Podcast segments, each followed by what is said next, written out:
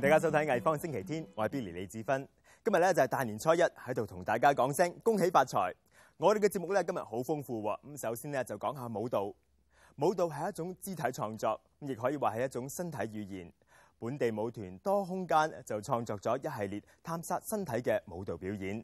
咁佢哋嘅最新作品《身體戰場》，陣間同大家一齊欣賞。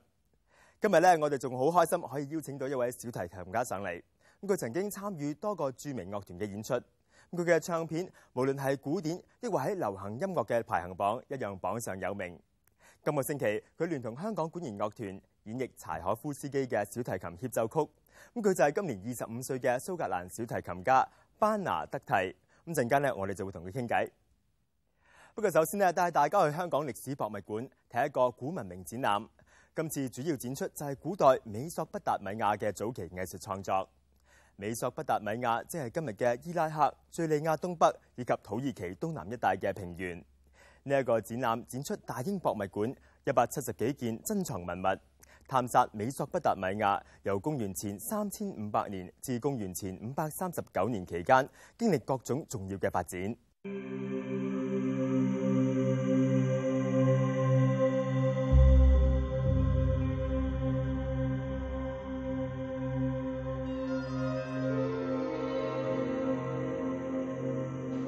thousands of years ago, in Mesopotamia, there was already a civilization, by which I mean there, were, um, there was job specialization, people were living together in huge cities.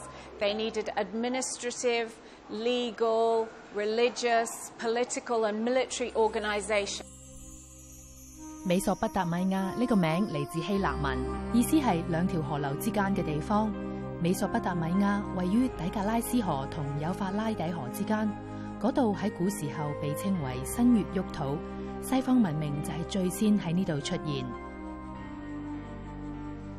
探本溯源美索不達米亞古文明展，主要介紹公元前三千年嗰一帶三個主要嘅城市蘇美、亞述同埋巴比倫。展覽亦追溯佢哋對中東甚至全世界嘅影響。And from the very earliest beginnings of this civilization in Sumer, in southern Iraq today, for administrative reasons, they invented writing. Now, this writing, called cuneiform, because it's made up of signs which are pressed into clay with a reed, so the signs are wedge shaped. Cuneus in Latin is wedge. This writing is the oldest known writing script, and therefore, Mesopotamian civilization is at the very start of recorded history. And as well as this written script, which um, was used eventually all over the ancient Middle East for different ancient languages. 楔形文字嘅发展为其他知识奠下基础。美索不达米亚系科学、天文学、数学同埋宗教嘅先导者。 Other things based on mathematics and astronomy, such as the reason why we divide time into 60 seconds, minutes, 360 degrees in a circle, can be shown now to have been passed from Mesopotamia through the Greeks to us today. 美索不达米亚嘅宗教系历史记载最早嘅宗教。亚述、 苏美同巴比伦嘅统治者兴建阶梯式嘅圣塔神殿，供奉唔同嘅男女神像。 The Mesopotamians believed that the, that the gods created man to serve them on earth, and, and everything in the world, in the universe, was a result of something that God or goddess uh, was responsible for, and that man needed to, to keep them happy. The kings, in particular, one of the most important roles of a king was to build temples to the gods and to show the gods that they were a just and good king and that they would protect their people. 皇宫入边就雕刻咗其他超自然嘅形象，包括应手神兽、魔法精灵同埋圣树。狩猎系另一个主题。 展覽中一件展品刻咗阿述國王阿述納齊爾捕獵公牛嘅情況。皇宮入邊亦都揾到狩獵獅子嘅雕刻，呢、這個同皇室同埋神話好有特別嘅關係。They were always very concerned from very early times to protect their animals from ferocious beasts. And the most ferocious animal roaming in the region at that time was the lion. So, from very early times, kings were shown killing lions and, and other uh, protective gods and goddesses and mythical beasts were also shown fighting lions. By the time of the Assyrian kings in the 9th to the 7th centuries BC, lion hunting was specifically only allowed by the king. 巴比伦时期被认为系美索不达米亚古文明嘅巅峰。 巴比倫嘅名稱係源自希臘版本嘅阿卡德語巴比遼一詞，美索不達米亞人認為係眾神之門嘅意思。巴比倫王國唔單止係一個政治、文化同宗教嘅現象，現存最早嘅法律文件都係嚟自巴比倫。呢件文物有好高嘅歷史價值。 King Hammurabi, who was the first king who ruled from 1792 to 1750 BC in Babylon, he is most known for his famous law code. And this law code is a huge monument that is in the Louvre in Paris. And it lists uh, hundreds of laws and rules for all aspects of life. A lot of the laws were based on the concept of an eye for an eye.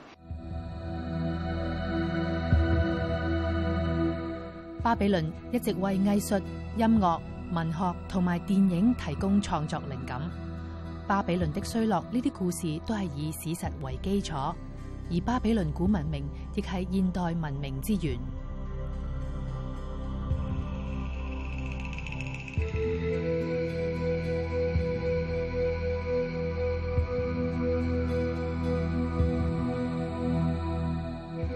觀眾由而家去到二月十七號，可以去到 Cat Street Gallery 欣賞澳洲藝術家 Anthony White 嘅最新作品展。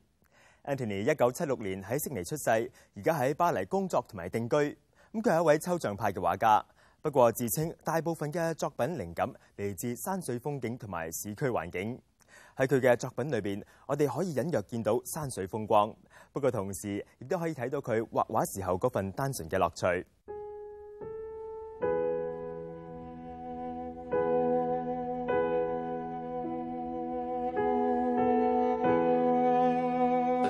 Just sort of like the idea of being poetic in the way that the works come together, you know, from looking at many different sources in the gathering the references. Basically, an exploration of the way that what you can do with paint, the mechanics of paint, painting a sculpture, painting as object, the way that you can build something and have something have a presence. That's what I'm exploring through abstraction.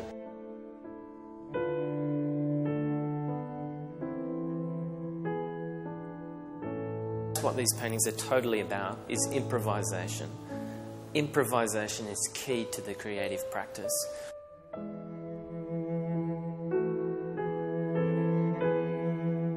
I think that the audience brings their own things to the painting. You can't help that.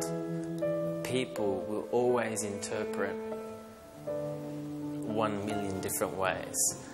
I just doing what I love to do, and that's to develop something rich.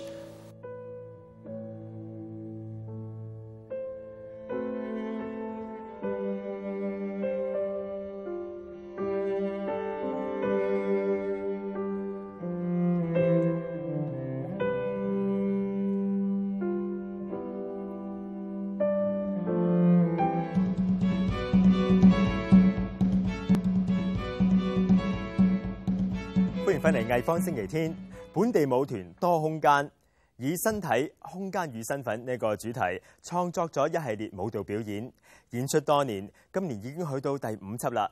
咁而继北京、深圳同埋香港本地多次演出之后，上个星期第五辑嘅主题身体战场亦都移师到去曾经专门研究身体嘅香港医学博物馆演出。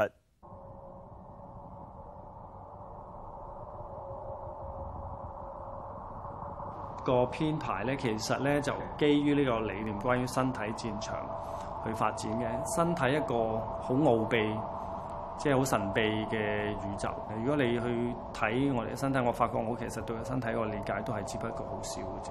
但係我亦要由細到大咁樣帶住呢個身體去成長啊，去到到時離開都好。咁呢個身體咧，我都會跟住我 二月一至三日響香港醫學博物館舉行嘅舞蹈表演《身體戰場》，係多空間舞團《身體空間與身份》系列嘅第五章。多空間舞團一九九五年由馬才和同嚴明賢創辦，舞團旨在探索身體、空間同身份唔同嘅層面。呢次演出嘅地點並唔係傳統劇場空間，而係香港一座歷史建築。劇場裏邊咧就有好多嘢啦。另外劇場有燈光、有舞台、有觀眾席，乜都有晒嘅。咁誒、呃，我哋喺一個環境嗰度演出咧，就乜都冇。你見到我哋所有嘢都係要重新 set 過，即係音響啊、誒、呃、燈光啊，咁都好大挑戰對 technical 嚟講。 對我哋嚟講，其實我哋對環境其實係覺得係好 interesting 嘅。咁你唔可以搬個環境上舞台㗎嘛。咁有啲你個環境係俾你一個好強嘅感覺，咁你好想誒、即係喺度表達啲嘢。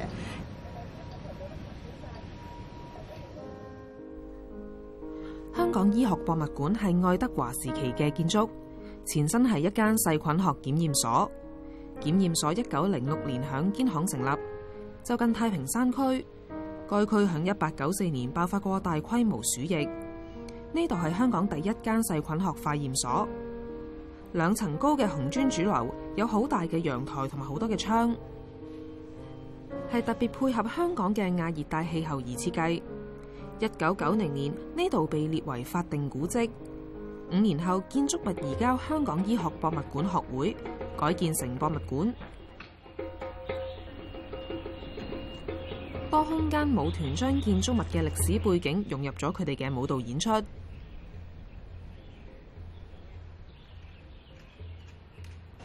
呢個建築嘅特色好特別咯。咁我哋好多編排啊，啲肢體語言發展都係基於呢個地方俾你一種感覺。然後誒，我哋叫 tailor make。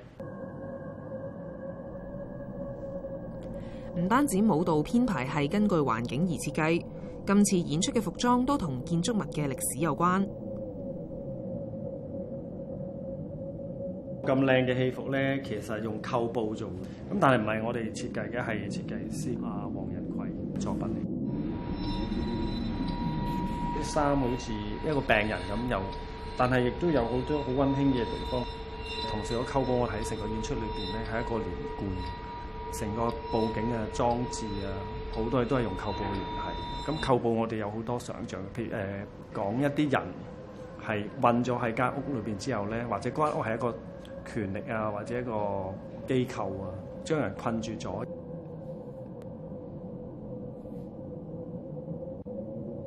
擒高擒低，揾窿揾罅咁樣，希望揾出我哋嘅地方咁樣咯。同埋有啲燈光咧，可能會係會唔會係我哋嘅出路位置啊？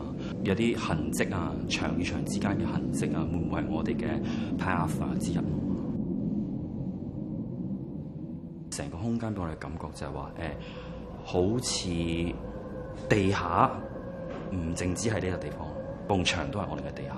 當我哋轉嘅時候咧，我成個感覺就好似真係扭曲咗。跟住落嚟嘅呢位嘉賓，佢舊年唔單止喺 Last Night of the Proms 音樂會上演出，喺英國古典音樂頒獎禮上亦獲頒最佳女性藝術家獎。佢四歲開始學小提琴。十六歲修讀倫敦曼紐恩音樂學校之後，獲 BBC 選為年度年青音樂家。佢仲曾經獲頒發英國 MBE 勳章，表揚佢喺音樂同埋慈善服務嘅貢獻。佢係年僅二十五歲嘅班拿德蒂。今個星期啱啱同香港管弦樂團合作演出。較早前佢嚟過我哋嘅錄影廠接受我哋嘅訪問。Welcome. Thank you. So you're here to perform with the Hong Kong Philharmonic, the Tchaikovsky Concerto. Is this the first time you've worked with conductor and music director Jaap van Zweden? Uh, no, this will be the second time. I worked with him first in uh, in Dallas with his orchestra there, his wonderful orchestra there, who um, I just played with again a couple of weeks ago. Um, he is wow, I mean, he's just really one of the, the best conductors out there. It's a real privilege to work with him. And the Tchaikovsky Concerto, something that's been recorded by everyone, all the great masters of the instrument. Um, what, what is it that you bring to the Tchaikovsky, and how do you approach doing something that's been done by so many people? I'm probably the last person to ask what I bring to the concerto.